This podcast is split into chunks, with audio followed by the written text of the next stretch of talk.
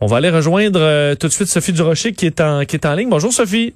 Bonjour Vincent. Écoute, euh, ça faisait du bien d'entendre le, le, ministre de l'Éducation Jean-François Roberge parce qu'on avait quasiment l'impression qu'il avait, qu'il avait disparu de la circulation les dernières semaines. Alors je pense que c'est, c'est juste de savoir qu'il existe, qu'il, qu'il respire puis qu'il est bien vivant. Euh, ah, on a pu prendre son pouls là, il existe, il est bien vivant. C'est, ça faisait du bien de, de savoir ça. Et, euh, et les nouvelles du, du ministre de, de, de, la Santé, euh, Monsieur Dubé également, qui étaient plutôt bonnes, explique qu'on est en bas de 100 cas. Donc, euh, alors, c'est ça, le, défi qu'il a lancé aux Québécois, pour l'instant, porte euh, porte quand même fruit. Mais je me demandais, Sophie, parce qu'il nous disait un des défauts présentement, c'est qu'on prend en frais énormément de tests, là, 14 000, 16 000, 17 000, mais il y a des délais. On a un de nos collègues là, que ça a pris euh, jusqu'à cinq jours avant d'avoir son, son test.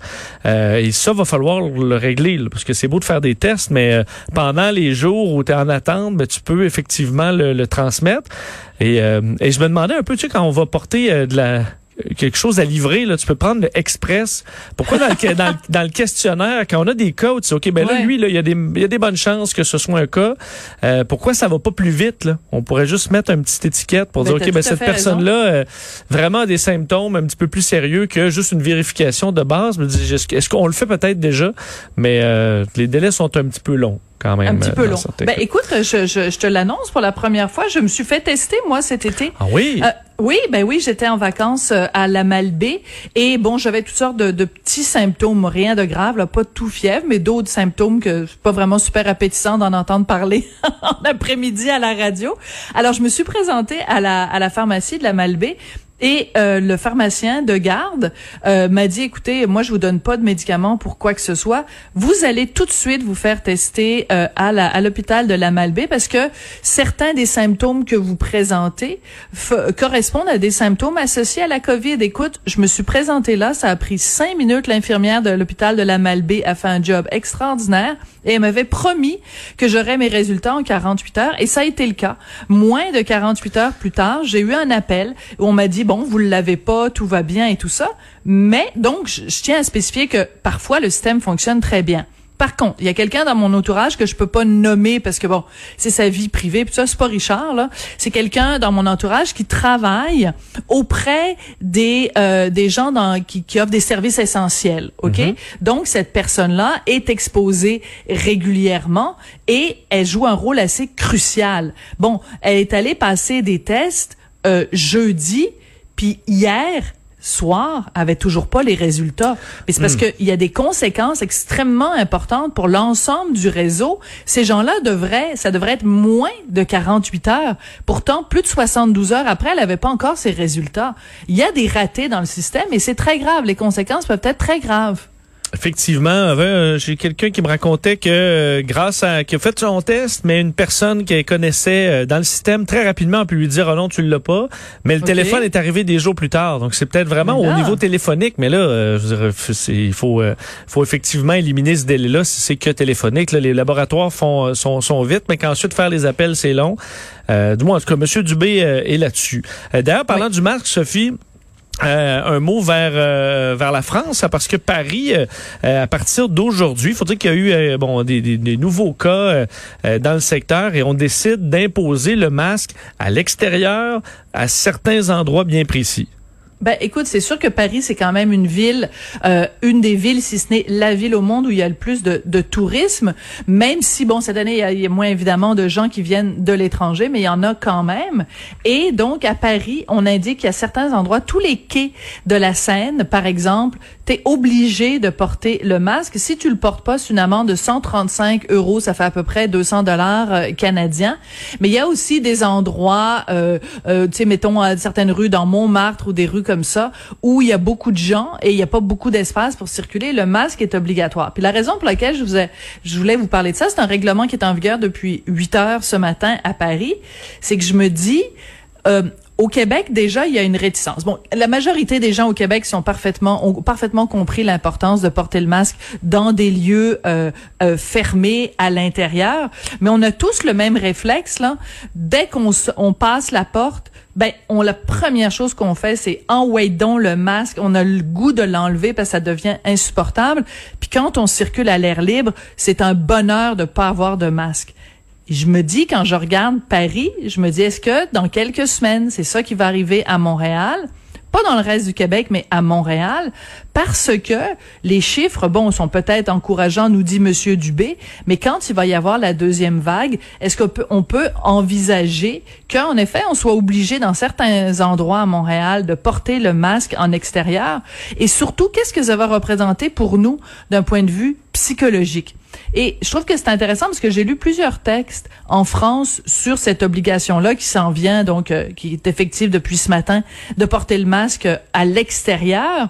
Et a quelqu'un qui a écrit et qui a dit, ben même si c'est pas nécessairement efficace, c'est-à-dire que à l'extérieur normalement les, les des possibilités de se contaminer avec la Covid à l'extérieur sont vraiment minimes.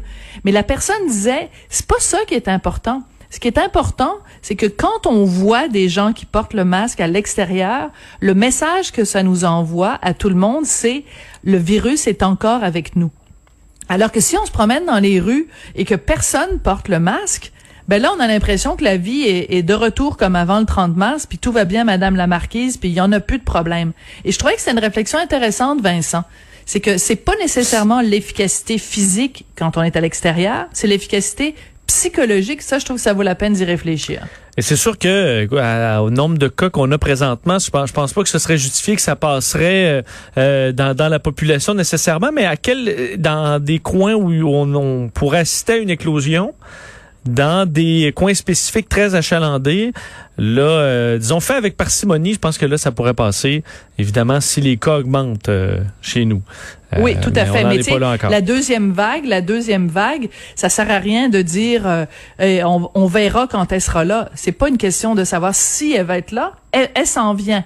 Donc, il faut juste prévoir. Moi, je pense qu'il faut se préparer psychologiquement à la possibilité que éventuellement dans certains endroits à Montréal le masque soit obligatoire même à l'extérieur. Fait que les complotistes là, puis les, ceux qui sont contre le masque vous êtes venus de commencer à manifester dès maintenant parce qu'il n'est pas exclu que ça s'en vienne. Mais ce que je trouve intéressant dans ce que disait euh, le ministre Roberge tout à l'heure quand il disait qu'une fois qu'ils allaient être en classe, les élèves, les étudiants n'auraient pas à porter le masque, l'argument qu'il a euh, invoqué, que je trouve extrêmement pertinent, c'est la question de l'expression. Quand tu es un prof, euh, c'est important que les élèves puissent voir ton visage, ton intention, parce que, écoute, un prof, c'est pas juste un robot qui est à l'avant puis qui te, qui te déblatère pendant des heures. Donc, la communication passe par ça, mais aussi pour les étudiants. Si toi, tu es un prof puis que tu as 30 élèves devant toi qui portent tous le masque, t'es pas capable de savoir s'il y en a un qui est perdu dans ses pensées, qu'il y en a un qui s'ennuie, qu'il y en a un qui comprend rien, qu'il y en a un qui baille. Tu comprends? C'est toute cette dynamique-là qu'il y a dans une salle de classe. Alors moi, je dis, Merci mon Dieu qu'il n'y ait pas le masque obligatoire dans les classes parce que vraiment, ça aurait, on n'aurait pas été capable d'apprendre de, de, de, la bonne façon. Euh, Sophie, un mot sur cette histoire. Euh, Concordia et le N-word, donc euh, une, une, enseignante, un professeur au niveau des, du cinéma là, qui a parlé de ce, de ce livre dont on a beaucoup parlé dans les derniers mois de Pierre Vallière, Nègre blanc d'Amérique, qui était cité dans un cours et l'histoire qui, qui, qui, se poursuit même après des, des excuses.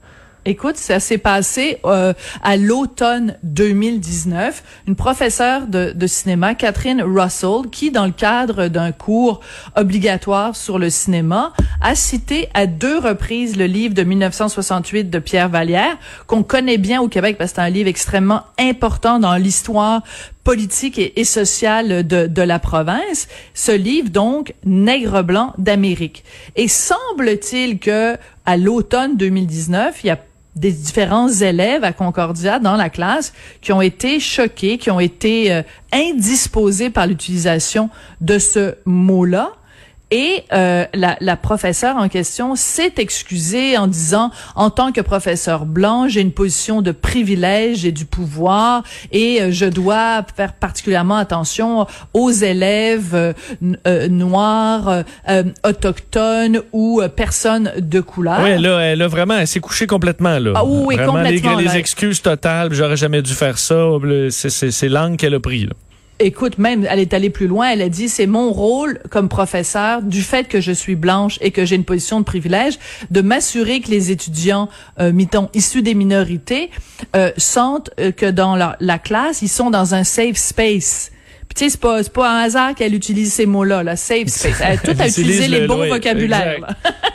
le vocabulaire euh, politiquement correct. Ce que je trouve absolument hallucinant, c'est que non seulement elle se soit excusée, mais qu'en plus, là, il y a une pétition euh, que des élèves, des étudiants font signer parce qu'ils veulent que finalement, on la réduise au silence, cette prof-là. Il faut qu'elle paye le prix, il faut qu'elle soit punie, il faut qu'elle soit, euh, tu sais, euh, pas lynchée, là, mais il faut que, à partir de la prochaine session, donc qui commencerait en fin août, début septembre, qu'elle n'enseigne pas ce cours-là pour la punir d'avoir utilisé le N-word, le mot qui commence par un N, à deux reprises. la situation, les amis, est complètement absurde. Ce professeur-là n'a pas traité un étudiant de, de mots qui commencent par un N. Elle n'a pas utilisé le mot qui commence par un N pour traiter euh, euh, euh, l'ensemble des personnes qui ont la peau noire. Elle a fait référence, en le mettant en contexte, à une œuvre littéraire qui existe et qui porte ce titre-là.